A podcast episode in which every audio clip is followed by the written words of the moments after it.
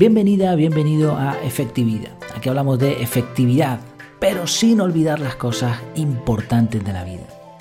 El título del episodio de hoy es La difícil relación entre ser disciplinado y las listas de tareas.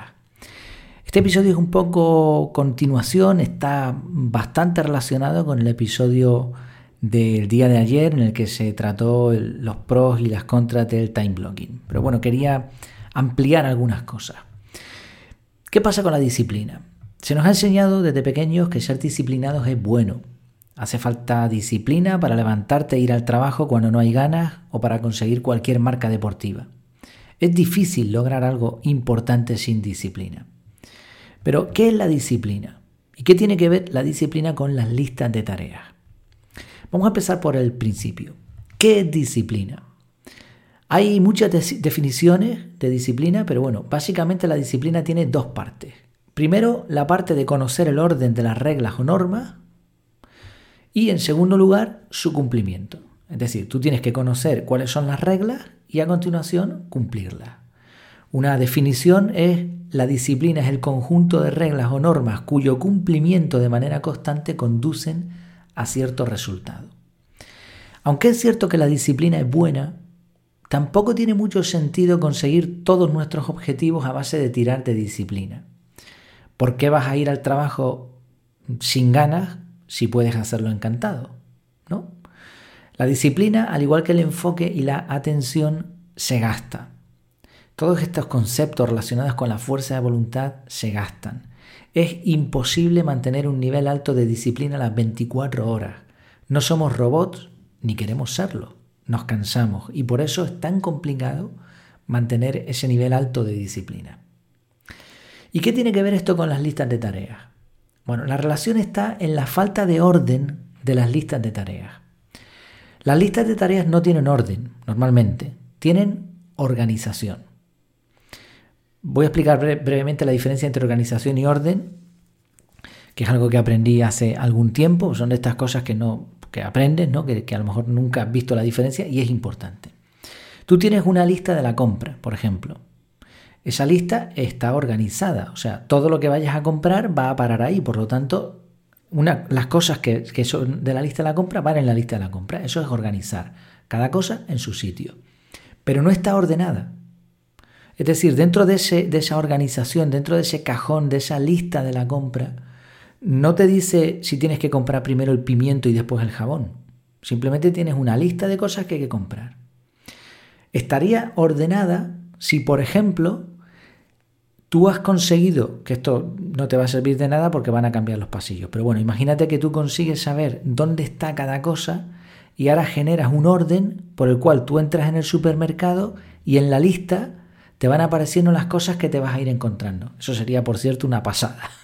Pero no, no lo vas a conseguir porque si lo consigues ya verás que te cambian las cosas de sitio, ¿no? Entonces, eso sería organización y orden. Pero normalmente las listas de tareas, la mayoría de las listas de tareas están organizadas pero no ordenadas. Este es un ejemplo sencillo, el de la lista de la compra, pero el problema se va a agravar muchísimo cuando tienes en tu lista de tareas ítems, tareas, acciones complejas y que requieren tiempo y esfuerzo y al mismo tiempo tienes cosas sencillas. Imagina que estás delante del ordenador y en tu aplicación de listas de tareas te dice elaborar resumen anual de gastos. Pero justo abajo te pone otra que dice responder correo de fulanito aceptando la convocatoria a la reunión. ¿Cuál de las dos cosas harás? Está claro. Al no haber un orden, tu cerebro siempre intentará ir a lo más fácil, porque ese es el orden que tu cerebro tiene. Hay soluciones a esto. Se han intentado, se intentado muchas cosas ¿eh? para ordenar las listas de tareas. Hay aplicaciones que te permiten poner eh, por colores, importancia, te permiten etiquetar. Se pueden hacer virguerías con las listas de tareas. Pero aún así vas a tener mm, varias opciones. Y es bastante común, y si tú utilizas listas de tareas o las has usado como lo he hecho yo, y si eres honesto, en la mayoría de los casos tendrás que reconocer que siempre vas a tirar por lo más fácil. Hay tareas que están ahí, que se quedan ahí en la lista de tareas eternamente, porque no tienen ganas de hacerlas. Y como eso requiere disciplina, y aquí está la relación entre las listas de tareas y la disciplina, como eso requiere disciplina porque tienes un caramelito al lado, mucho más fácil de hacer, y tu cerebro quiere, venga, chequear, venga, esto está hecho, esto está hecho, pues al final vas a tirar por lo otro. Y esa, esa dichosa tarea se va a quedar ahí postergándola, postergándola. ¿Quién consigue hacer las cosas correctas? Bueno, pues la persona que es disciplinada. Ya digo, o sea, no es que, que sea incorrecto una lista de tareas, una lista de tareas tiene su utilidad, lo que pasa es que va a requerir disciplina. Por lo menos eso es lo que yo entiendo, lo que yo he visto en otras personas y en mí mismo. De hecho, oigo de bastantes personas que utilizan listas de tareas avanzadas y aún así reconocen que procrastinan, que dejan cosas para hacer más adelante. Hay una diferencia, y esto es la continuación de lo que vimos en el episodio de ayer, si no lo has escuchado te invito a que lo hagas, entre las listas de tareas y agendar. Practicar un método de organización requiere disciplina, ya de por sí, porque tienes que aprender, eh, tienes que aprenderlo primero, después usarlo, corregir los errores, etc. Pero si además el resultado del método son listas de tareas, resulta que en la fase inmediatamente anterior a la ejecución, que es lo más importante de todo, estamos aumentando el nivel de disciplina mínimo. Fíjate que al final da igual el método que utilices, lo que importa es la chicha, o sea, ¿qué, qué has ejecutado tú? ¿Qué has hecho? Porque si eres un máquina con un método de productividad, un método de organización, pero al final eso no se traduce en resultados, olvídate del método. Ahora, si no tienes método y tienes un montón de resultados, pues chapó por ti. Entonces, lo más importante es la ejecución. Y cuando tenemos listas de tareas, lo que estamos haciendo es que lo que nos va a decir qué tarea hay que hacer, lo que va inmediatamente antes de ejecutar, requiere disciplina. Porque tienes varias opciones y vas a ir a tirar por la más fácil. Entonces, cuando yo aprendí esto, cuando vi que esto era un problema, decidí que en el método que me iba a hacer para mí, que lo fui creando poco a poco hace ya años, iba a intentar prescindir de las listas de tareas. Ese fue un objetivo que me marqué hasta que lo conseguí. ¿Cómo? Bueno, pues en vez de tener listas de tareas, una de las opciones, ¿no? que el método es, más, que lo que puedo decir aquí, ¿no? es mucho más, evidentemente, ¿no? en dos minutos no lo puedo explicar. Pero una de las cosas es agendar, agendar acciones en un día y hora concretos. Y esto no requiere tanta disciplina. ¿Por qué? Porque cuando tú veas en tu calendario que dentro de media hora tienes un bloque de dos horas para redactar ese maldito informe, vas a tener que hacerlo. No hay más opciones. No busques por, por, ningún sitio. Tienes un bloque de dos horas para hacer el informe. No hay opciones en tu lista que te sirvan de excusa para seguir postergando ese informe. Obviamente se requiere disciplina, pero es la disciplina mínima. Tú tienes que ser disciplinado para ejecutar. Pero aquí lo que te estás ahorrando le estás quitando a tu cerebro excusas. Obviamente, por más bloques de tiempo que tengas en tu calendario, al final se trata de hacer lo que te has propuesto, eso que decidiste. Pero si además agendas de forma inteligente, consigues eliminar también esa disciplina necesaria. ¿Por qué? Bueno, si tú, por ejemplo, agendas eh, redactar ese informe que, hemos puesto como ejemplo, un documento complejo a las 5 de la tarde cuando tu cerebro ya no da ni para mascar chicle, pues obviamente eso no va a funcionar.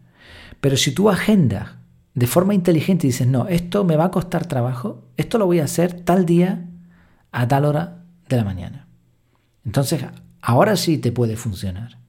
Mientras que si tienes una lista de tareas, la lista de tareas, aunque utilices contextos, por ejemplo, o cosas así, la lista de tareas tú la vas a recuperar en un momento dado y ahora vas a tener que decidir si lo haces o no lo haces. Mientras que si agendas de forma inteligente, no tienes que decidir en ese momento, en el momento de la acción. Decidiste de antemano, en frío, sentado delante de un ordenador o delante de una pantalla.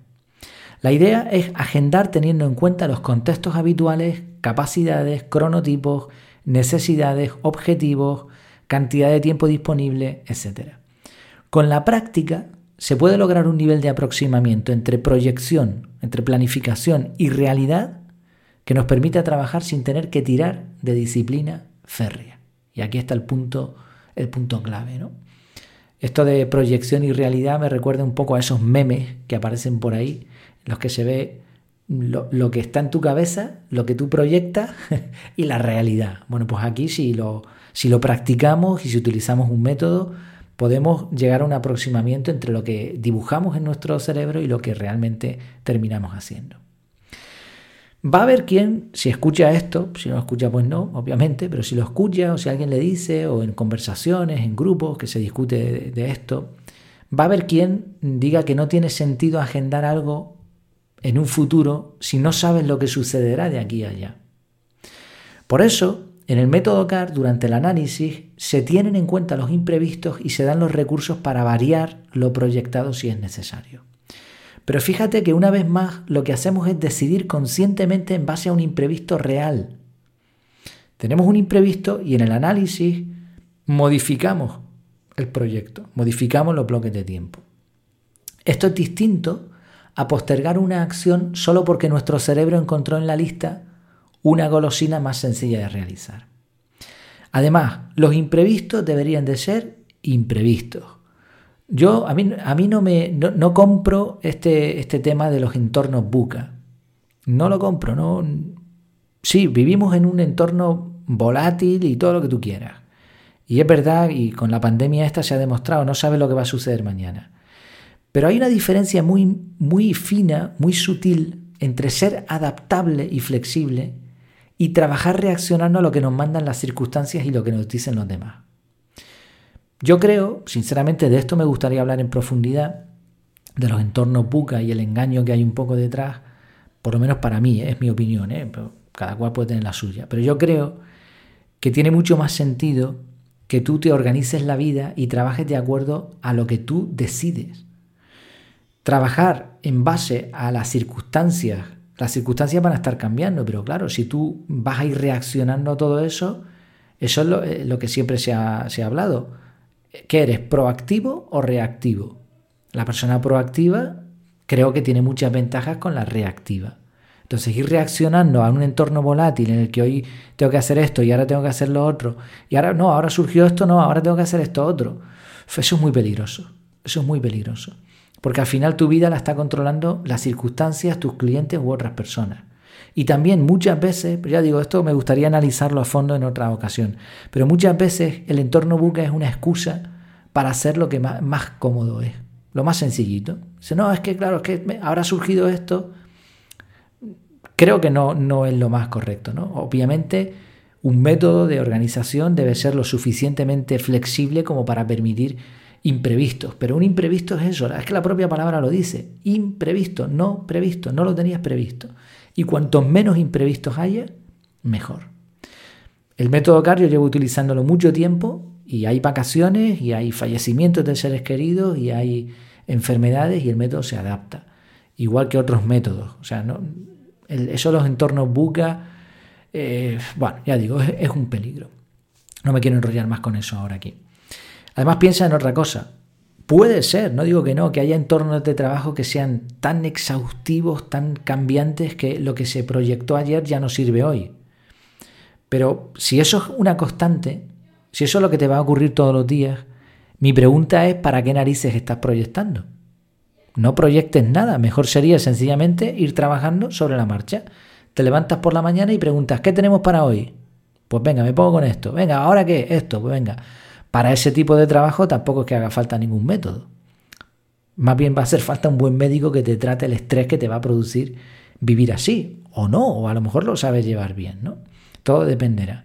Pero en la mayoría de las ocasiones, si tú tienes un método y te organizas bien y además le metes un poco de disciplina, la justa y necesaria, podrás hacer lo que realmente quieres, vivir tu vida, no la de los demás. Como decimos al principio, efectividad sin olvidar las cosas importantes de la vida. No se trata de chequear y chequear y hacer cosas, sino de disfrutar un poco de la vida, ¿no? Bueno, en resumen, la disciplina es útil, pero no debemos depender demasiado de ella. Las listas de tareas, al dar varias opciones, requieren mayor disciplina. Por contra, usar un método, agendar con inteligencia y revisar las próximas acciones facilita la ejecución final. Así que tú dirás, ¿vas a seguir pidiéndote más disciplina de la necesaria? O vas a buscar métodos para facilitar tus objetivos? Bueno, pues es una decisión que cada uno debe tomar y todas las decisiones serán buenas, ¿no? la que tomes, pues, y siempre trabajando a favor de la productividad, pues maravilloso. Y sobre todo si trae resultados. Espero que te haya gustado este tema, a mí me fascina y lo notarás que de vez en cuando meto este tipo de episodios un poquito más técnicos. Y bueno, y sobre todo me gustaría saber tu opinión, estés de acuerdo o no. Me encantaría que lo, que lo hablásemos y conocer también otros puntos de vista. Algunos ya los conozco, pero bueno, oye, siempre me gusta escuchar lo que opinan los demás. Y como siempre, nos vemos en mi casa en efectividad.es o en el escaparate de mi casa que está en el canal de Telegram. Ahí tienes descuentos, tienes un montón de contenido de utilidad, eh, curación de contenidos. Creo que es interesante. Échale un ojo a ver qué te parece. Nos vemos, hasta la próxima. Mientras tanto, que lo pases muy bien.